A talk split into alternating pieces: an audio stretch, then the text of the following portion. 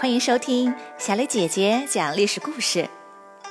我们的故事全部来自专业正史，绝不细说。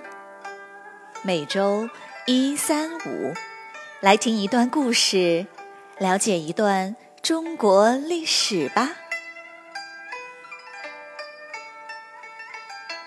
今天我要给你们讲的故事的名字叫做《炯炯有神》。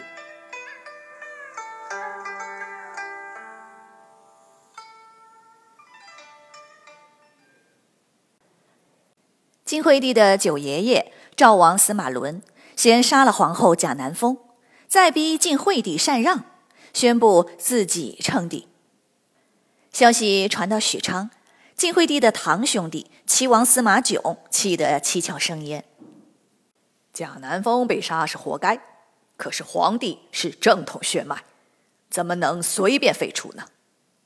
再说，凭什么由你司马伦来当皇帝呀？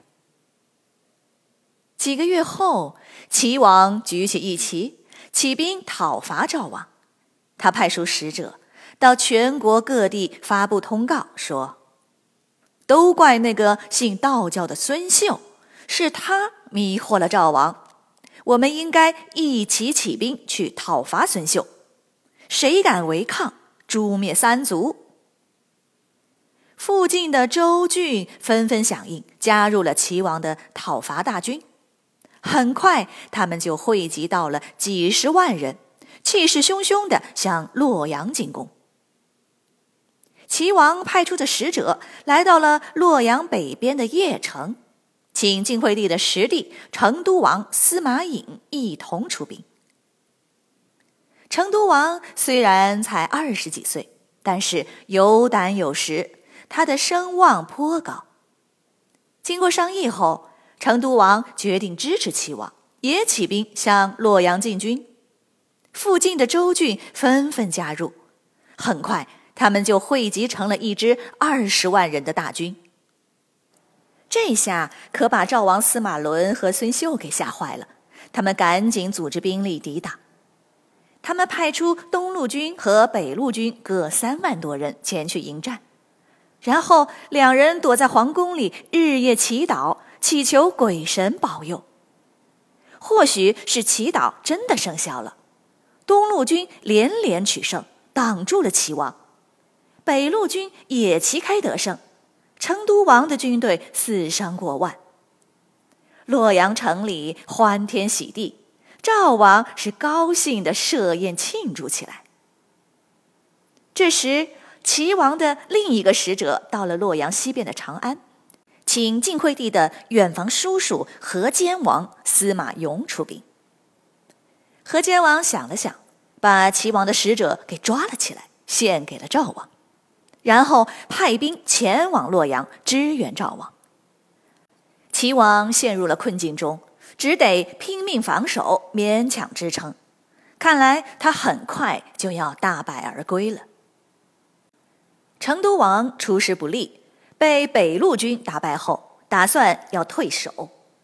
有人就劝他说：“将士们本来斗志昂扬，谁知一上来却打了败仗。如果现在退守的话，大家一定更加士气低落，再也没有斗志了。不如我们挑选出一支精兵，出其不意的发动攻击，或许能反败为胜。”成都王听了，觉得有道理。而这时的北路军将领们正在争抢功劳，吵得是不可开交。他们谁也没想到，刚打了败仗的成都王竟然敢发动反攻。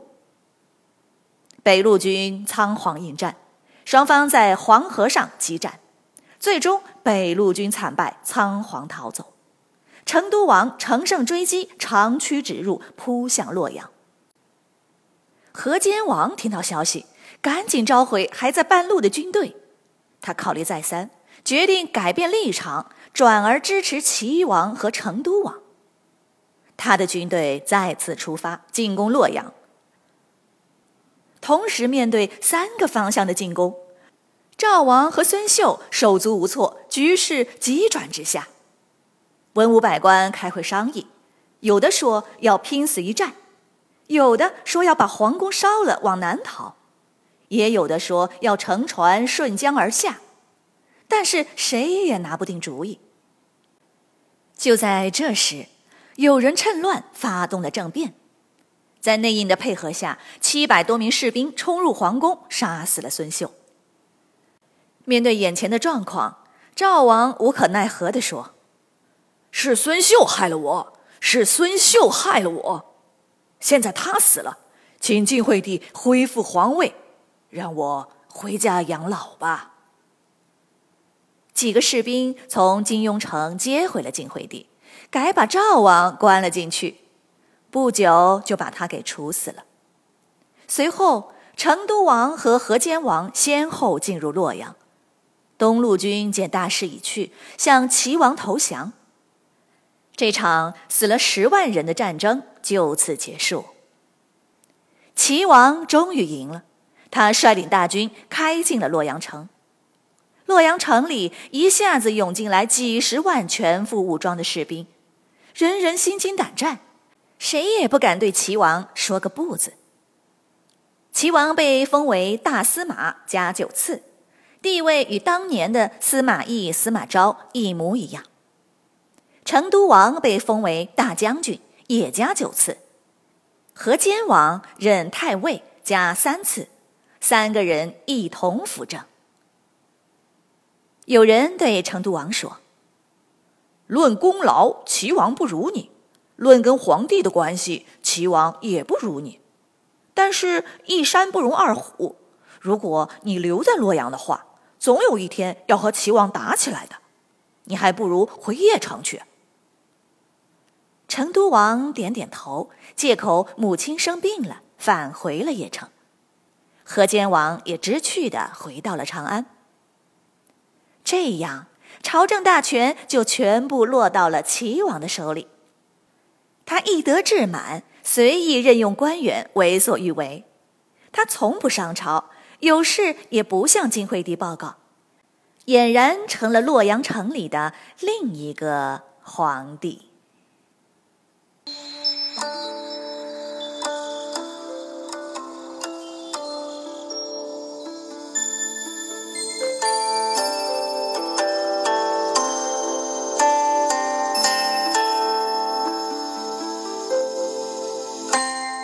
小朋友们，今天的故事就讲到这里。